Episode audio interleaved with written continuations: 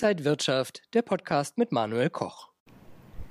Liebe Zuschauer, über ein Jahr ist es her, dass ich das letzte Mal mit Heiko Thieme gesprochen habe. Viel ist passiert. Ukraine, Krieg, Inflation, Rezession, Leitzinserhöhungen, viele, viele Themen, über die wir heute sprechen wollen. Wir gucken auf Aktien, Anleihen, Gold, Bitcoin, Rohstoffe, also wirklich sehr viel zu besprechen. Und zugeschaltet aus Spanien ist Heiko Thieme, der globale Anlagestratege. Heiko, schön dich zu sehen. Freue mich wieder, dass wir einmal miteinander diskutieren können. Ja, schauen wir vielleicht aktuell auf die äh, aktuelle Mage, äh, Lage am Markt. Äh, nachdem ja, der Ukraine-Krieg uns alle eigentlich überrollt hat, scheint es so, dass die Märkte sich so ein bisschen wieder fangen. Wie ist jetzt so deine ganz aktuelle Einschätzung? Wir haben eine Erholungsrallye. Das wird noch nicht der Durchbruch sein, weil der Krieg in der Ukraine sich fortsetzt. Nur ein schnelles Ende des Krieges, was zurzeit nicht zu sehen ist, würde dann eine Fortsetzung dieser Rallye bedeuten und würde auch bedeuten, dass wir die Tiefstände schon gesehen haben. Wir haben sie getestet mehrfach. Beim DAX war es die 12.400 Marke. Ich gehe davon aus, dass wir in den nächsten drei Monaten nochmals die 12.000 Marke testen, aber dann den Boden haben mit einem beachtlichen Potenzial. Das heißt, am Jahresende höhere Kurse sogar als heute und in einem Jahr höhere Kurse als am Jahresende. Jetzt haben wir beide schon länger nicht mehr diskutiert. Hättest du für möglich gehalten, dass wir so einen Krieg äh, ja sehen, dass uns sowas überrollen könnte? Und jetzt haben wir auch noch Spannungen mit China und Taiwan. Äh, also da kommen doch wirklich viele Dinge auf uns zu, die man vor einem Jahr wahrscheinlich nicht so abgesehen hätte.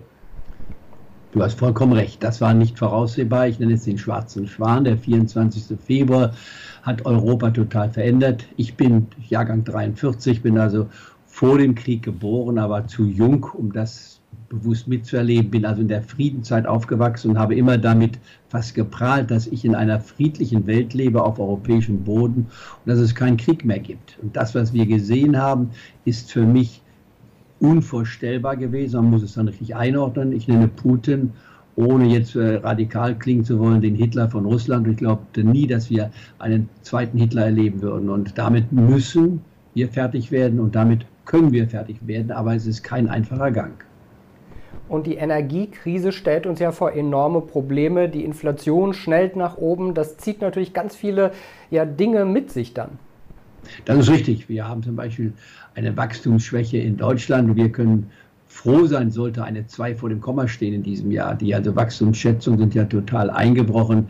Das Thema Rezession und Inflation wird uns sehr beschäftigen in den nächsten Wochen und Monaten. Und dann natürlich auch noch Covid. Wir haben zurzeit Covid-Zahlen in der Intensivstation in Deutschland, die höher sind als in den letzten beiden Jahren im gleichen Zeitraum. Also das ist noch nicht vorbei. Also wir haben einen enormen Problemberg zu überschreiten. Aber bin ja als Optimist bekannt.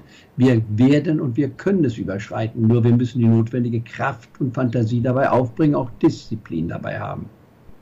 Glaubst du denn, dass die Inflation jetzt erstmal ihr Peak schon erreicht hat und dass wir dann in die Rezession schlittern werden?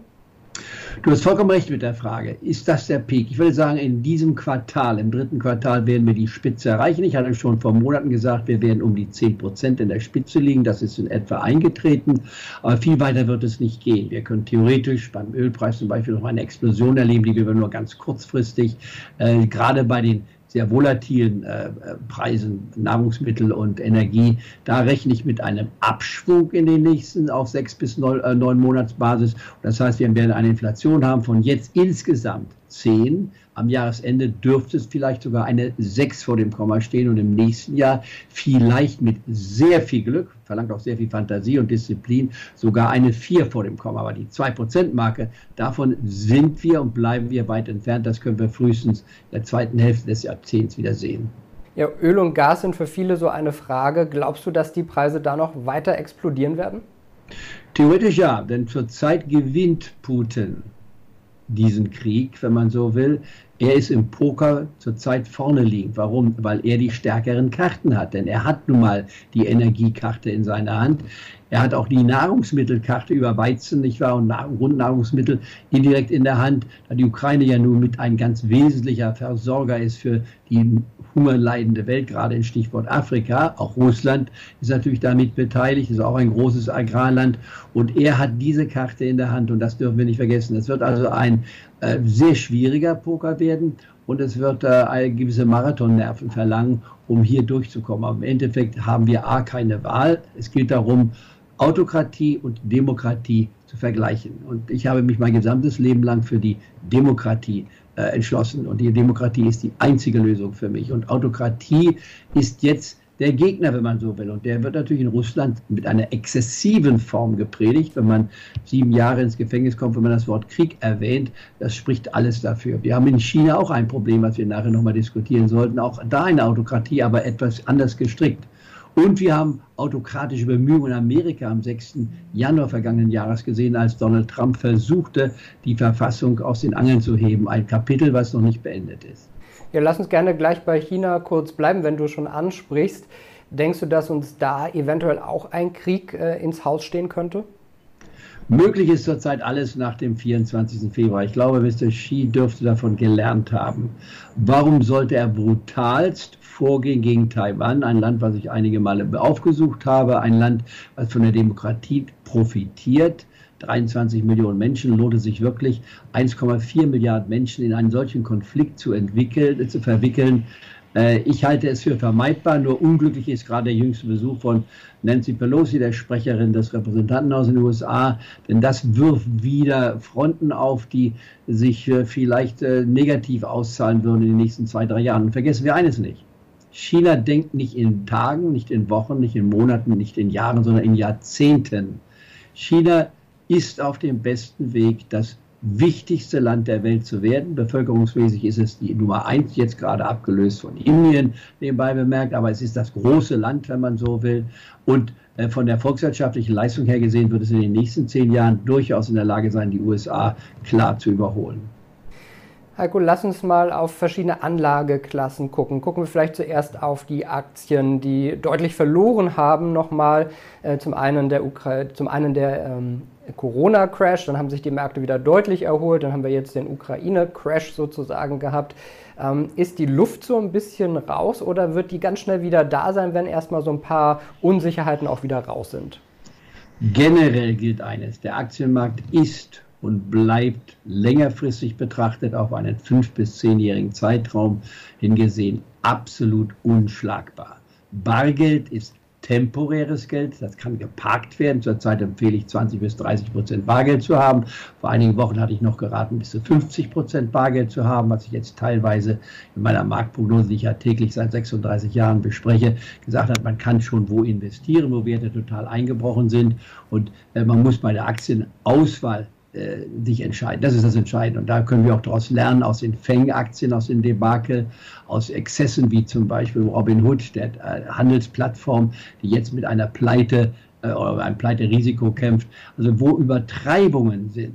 Das heißt, wo Kurs-Gewinn-Verhältnis im astronomischen Bereich, wie ich sage, sich verhalten. Oder ähnlich wie damals 1989 in Japan, als das Kurs-Gewinn-Verhältnis 70 war. Nicht wahr? Und man immer sagte, ja, Japan tickt anders. Nein, die Welt tickt ganz normal. Und wenn man sich normal verhält an der Börse, Exzesse vermeidet oder zur Gewinnmitnahme nutzt und Untertreibung zum Kaufen benutzt, dann hat man meines Erachtens eine sehr gute Chance, auch in Zukunft ein gutes Geld an der Börse zu verdienen, wobei ich ja nun die Dreidrittelstrategie habe, die äh, mich von vielen anderen unterscheidet, aber das können wir nachher noch mal kurz diskutieren. Welche Aktien, Einzelaktien oder welche Branchen findest du momentan dann interessant für Anleger? Äh, darf ich da einen Schritt zurückgehen auf die Frage? Erstmal in meinem Portfolio würde ich die Hälfte des Portfolios in Exchange Traded Fonds haben. Und zwar konzentriert auf einmal USA als größter Markt mit bis zu 20 Prozent, Deutschland als Repräsentant von Europa. Das ist ein bisschen fragwürdig, aber ich nehme Deutschland als Repräsentant von Europa mit bis zu 15 Prozent.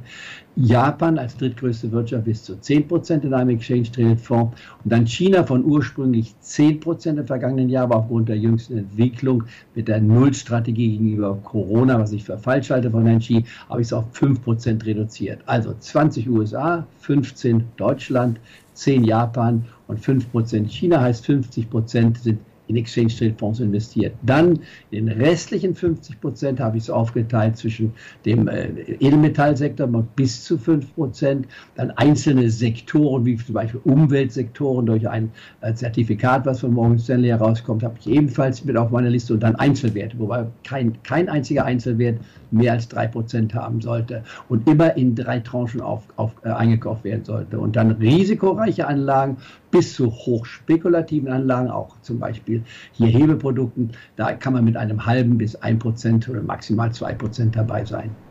Wenn du also sehr stark in ETFs gehen würdest, auch gerade in den US-Markt, dann sowas wie der MSCI World?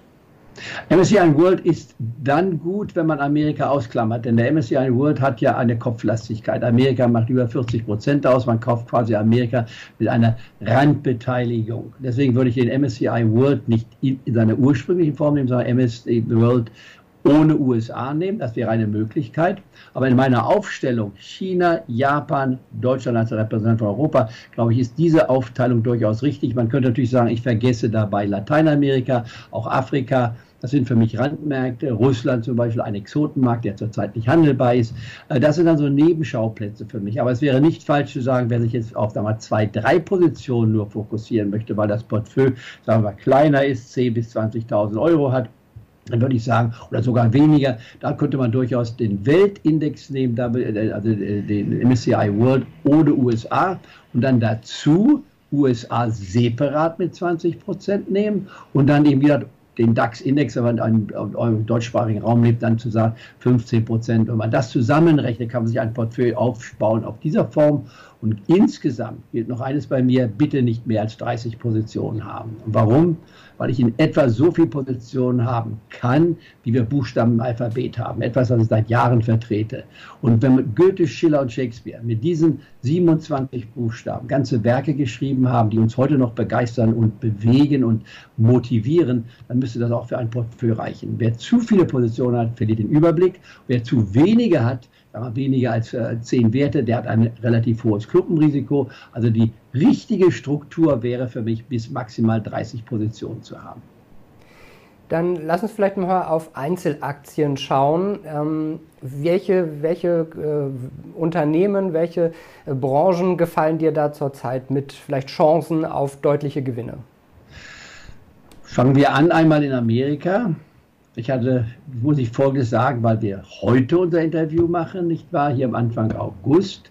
Äh, vor wenigen Wochen hätte ich die Boeing-Aktie genommen, sie ist aber mittlerweile 40 Prozent oder 50 Prozent gelaufen. Ich kaufe generell kaum Werte oder ganz selten Werte, die deutlich gestiegen sind. Und deutlich der Anstieg heißt bei mir 20, 30 Prozent, dann bin ich nicht mehr dabei. Ich bin jemand, der konträr denkt, der antizyklisch denkt. Ich bin also kein Trendfollower und das kann man durchaus tun als Trendfollower, sind die meisten übrigens.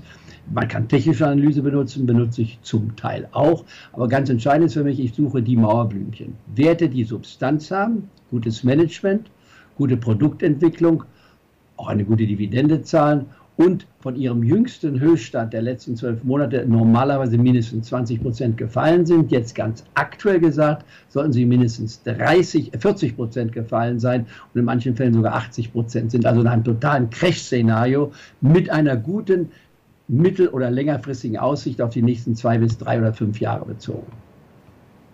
Magst du da Titel auch nennen oder äh, ist dir das nicht so angenehm? Na, selbstverständlich nenne ich Titel. Ich habe noch nie das Blatt vor den Mund genommen. Ich lege mich immer fest.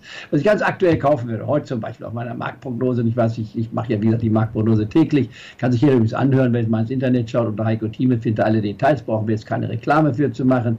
Äh, die Daimler-Benz ist für mich hochinteressant hier, weil sie äh, nur 10 bis 12 Prozent vom Tiefstand steht, den wir in den letzten zwölf Monaten gesehen haben. Da kann man jetzt noch ganz aktuell mit 1 Prozent des liquiden Kapitals anfangen. Bisher war es für mich vor einigen Tagen noch die VW-Aktie, da waren wir bis 120 gefallen, von 250 herkommend, also einen Rückgang von über 50 Prozent hatten wir gesehen.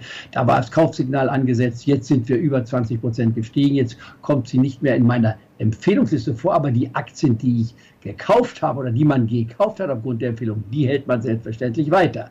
Wir haben den Autosektor insgesamt, der interessant ist. Wer ein bisschen mehr über den Gartenzaun schauen will, kann sich anschauen. Eine Renault, nur sie ist leider eben auch jetzt 30 Prozent gestiegen, ist wieder aus meiner Liste rausgekommen. Ich nehme nur Werte, die gefallen sind. In Deutschland im äh, Pharmabereich nicht wahr und im äh, Gesundheitsbereich ist es für mich die äh, Fresenius Medical die ausgesprochen interessant ist. Die Gewinne sind etwas schwächer, das ist verständlich. Man kann die Preissteigerung nicht im gewünschten Maße jetzt schon vornehmen, aber längerfristig gesehen ist der größte Dialysenanbieter in der Welt, wird von einer Dame geleitet. Übrigens der zweite DAX-Wert, der von einer Frau geleitet wird. Nicht wahr? Sehr war es die Spanierin, nicht wahr? Die Medizinerin, die in Merck als Chefin eingestellt war, äh, eingetreten ist. Und jetzt gibt es also eine Deutsche aus Essen kommt ursprünglich, war, die dort eintritt.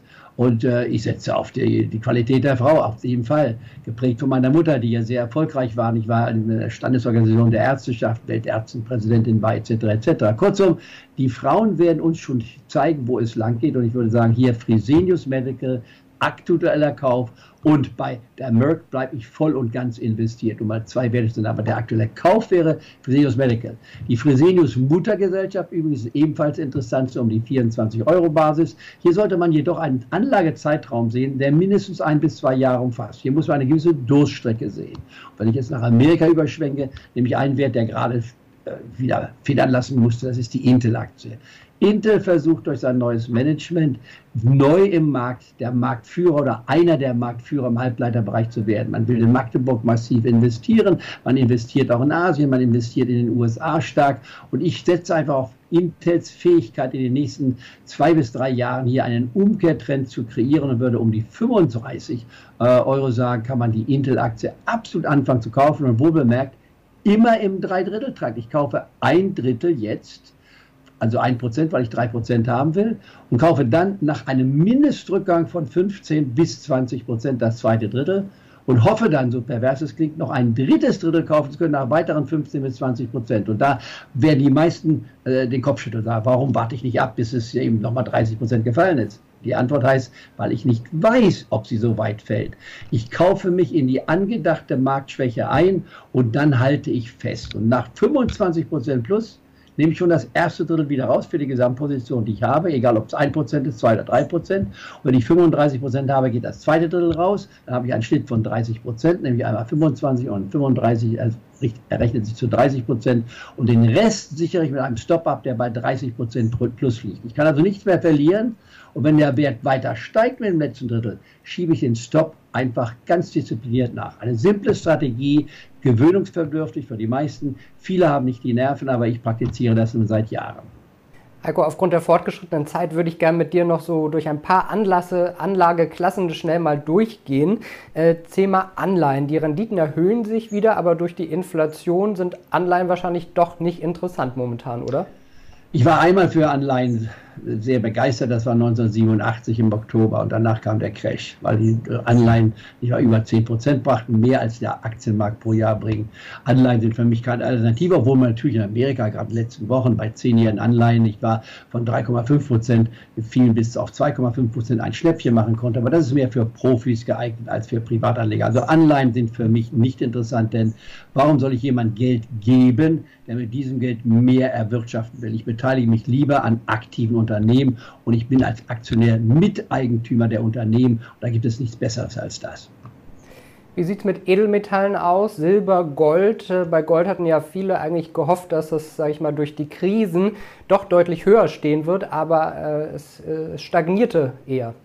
Es gibt zwei Gründe. Einmal äh, die Alternative zu Bitcoin, die äh, dem Goldmarkt äh, Anlagegelder äh, genommen hat. Das zweite ist, dass Gold immer so als Inflationshedge genommen wird, was übrigens nicht stimmt. Gold als Beimischung halte ich für absolut richtig, aber nicht physisch, weil es für mich nichts einbringt, sondern ich kaufe Goldminen. Goldminen bringen ungefähr das Dreifache ein, wenn der Wert steigt Wenn das Gold fällt, natürlich verliert man auch das Dreifache, muss man wissen.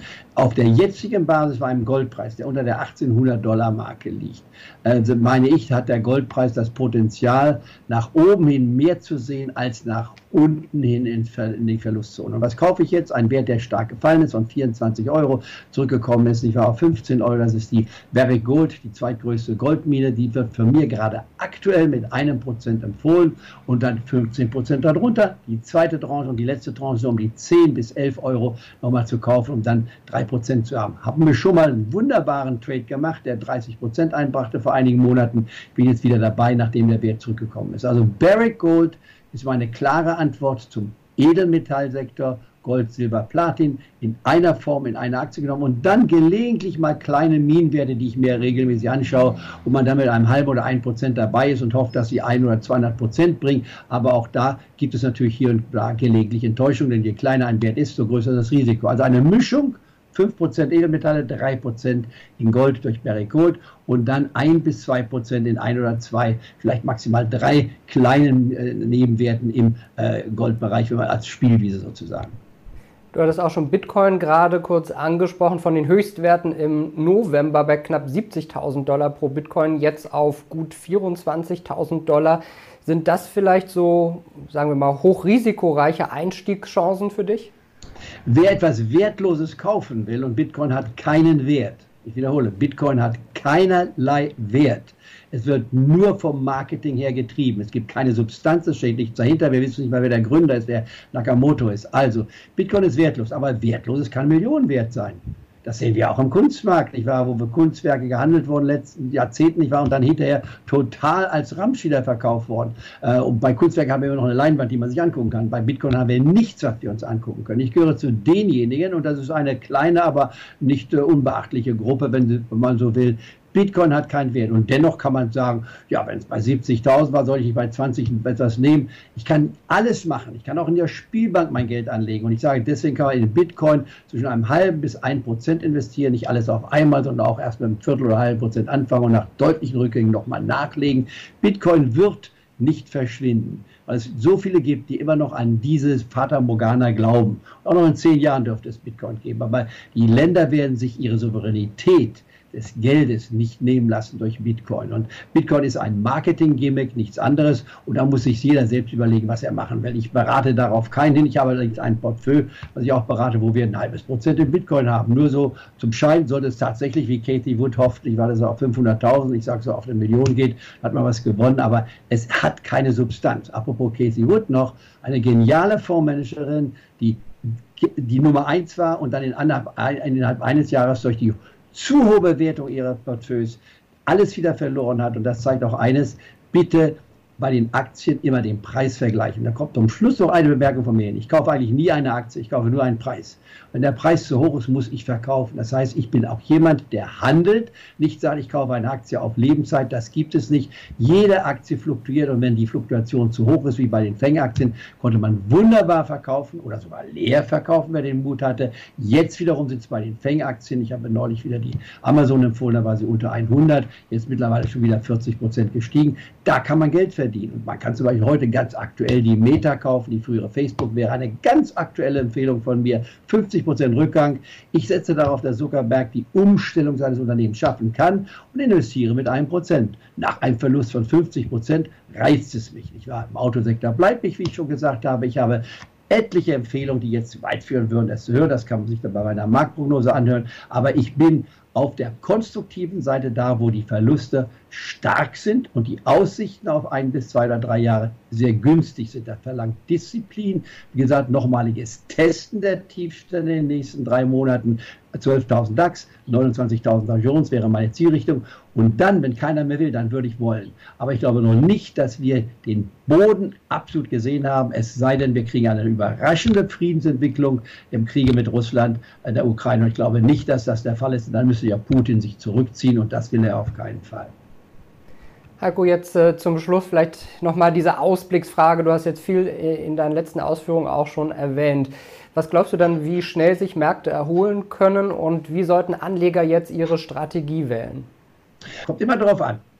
Wer heute sagt, ich habe von meiner Tante oder von meinen Eltern Geld geerbt, fällt mir also mit 100% Liquidität an. Der kann sofort mit einem Drittel hier anfangen zu investieren und sollte in den nächsten Monaten nicht wahr, mindestens 50 bis 60 Prozent im Markt sein. Wer jetzt schon investiert ist, und das ist ja meist der Fall, was mache ich mit meinen Schieflagen? Manche haben ja auch Schieflagen. Ich habe zum Beispiel 10 Prozent in meinem äh, Modellportfolio, wenn man so will, was ich gedanklich immer vortage, auch äh, Hebelprodukte. Hebelprodukte heißt zum Beispiel bei VW konnte man sehr schön jetzt 150 Prozent verdienen, nicht wahr, in wenigen Wochen, aber das nur mit einem halben Prozent. Hebelprodukte sind auf ein halbes Prozent bei mir beschränkt pro Position. Und davon kann ich dann 20 Positionen haben, ich war mit jeweils einem halben Prozent nur nebenbei bemerkt.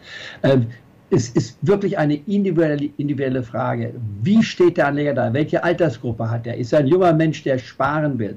Ist er ein Mensch, der in den 40er Jahren ist, der schon Kapital angesammelt hat? Wie muss er strukturieren? Deswegen kann man diese Frage nicht pauschal beantworten, nur Generell gilt eines, der Aktienmarkt wird in diesem Jahrzehnt die 20.000 Marke sehen. Das ist eine relativ konservative Schätzung. Im Jahre 2050, wen es interessiert, wenn ich da nicht mehr da bin, wie gesagt, ich werde 79 in, in einem guten Monat, dann wird man den DAX bei 50.000 sehen und dann sagen oh, das ist ja ganz unseriös, was Heiko Thieme sagt. Das ist das, die Hälfte dessen, was der DAX im Durchschnitt seit 1988 gemacht hat. Also ich bin sehr, sehr konservativ und auch wenn ich sage, Dow Jones im Jahre 2050 100.000, können viele schreien, eine äußerst konservative Richtung. In anderen Worten, egal was in dem Ukraine-Krieg passiert, die Welt geht nicht unter. Egal wie der Ausgang ist. Die Börse wird deswegen weiterlaufen, weil es dort immer wieder Unternehmen gibt, die sich neu aufstellen, die neue Produkte haben und die Revolution, die vor uns liegt, nicht nur in der Umwelt, sondern auch die Revolution bei der Technologie ist noch lange nicht vorüber. Was die nächsten 30 oder 28 Jahre bringen, wird jede Fantasie, jedes eines Hörers von dir weitem überschreiten. Ich kann den Beweis bringen. Gehen wir mal 28 Jahre zurück auf 1994. Wer hätte jemals gedacht, dass wir so weit in der Technologie sind, 1994, das Wort Google gab es noch gar nicht, Netflix wusste man gar nicht, was man damit machen sollte, nicht wahr? Äh, es gibt so viele Technologien, die wir heute haben, Smartphone, iPhone, äh, WhatsApp, all das sind neue Entwicklungen, die uns ganz entscheidend geprägt haben. Und Inflation ist eine temporäre Phase, die nicht langfristig gilt, sondern temporär. Das heißt, die Erneuerung bringt Preisrückgänge mit sich. In anderen Worten, ich sehe für unsere meine Kinder und meine Enkel eine absolut geniale Zukunft voraus. Wir haben nur ein Riesenproblem zurzeit. Kapitalismus, äh, äh, äh, autoritäres, äh, autoritäres System im Vergleich zur Demokratie. Und hier müssen wir Demokraten uns beweisen, dass es sich gelohnt hat, die französische Revolution zu haben und dass man die amerikanische Verfassung hatte, nicht wahr, äh, am Ende des äh, 18. Jahrhunderts. Und dass man sagen kann, diese Dinge sind für uns entscheidend. Wir in Deutschland haben bewiesen, dass die Demokratie tatsächlich nach dem Zweiten Weltkrieg für uns eine Erfolgsstory ist und auch bleiben wird und bleiben kann sagt Heiko Thieme, der globale Anlagestratege. Danke dir, Heiko, für diese ganz vielen Ausführungen, für Input und deine Meinung. Äh, vielen, vielen Dank dafür. Bitteschön. Und Ihnen, liebe Zuschauer, Dankeschön fürs Interesse. Bleiben Sie gesund und munter, alles Gute und bis zum nächsten Mal. Und wenn euch diese Sendung gefallen hat, dann abonniert gerne den Podcast von Inside Wirtschaft und gebt uns ein Like.